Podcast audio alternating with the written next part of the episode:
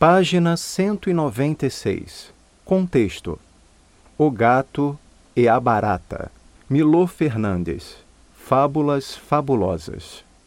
A baratinha velha subiu pelo pé do copo que, ainda com um pouco de vinho, tinha sido largado a um canto da cozinha. Desceu pela parte de dentro e começou a lambiscar o vinho. Dada a pequena distância que nas baratas vai da boca ao cérebro, o álcool lhe subiu logo. Bêbada, a baratinha caiu dentro do copo.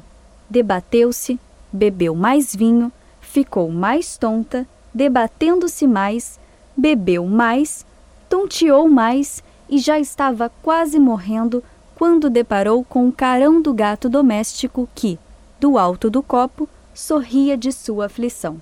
Gatinho, meu gatinho, pediu ela. Me salva, me salva.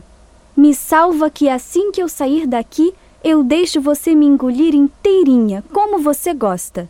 Me salva! Você deixa mesmo eu engolir você? disse o gato. Me salva! implorou a baratinha. Eu prometo. O gato, então, virou o copo com uma pata, o líquido escorreu e com ele a baratinha que, assim que se viu no chão, saiu correndo para o buraco mais perto, onde caiu na gargalhada. Que é isso? perguntou o gato. Você não vai sair daí e cumprir sua promessa? Você disse que deixaria eu comer você inteirinha. Ha ha ha! riu então a barata, sem poder se conter. E você tão imbecil a ponto de acreditar na promessa de uma barata velha e bêbada?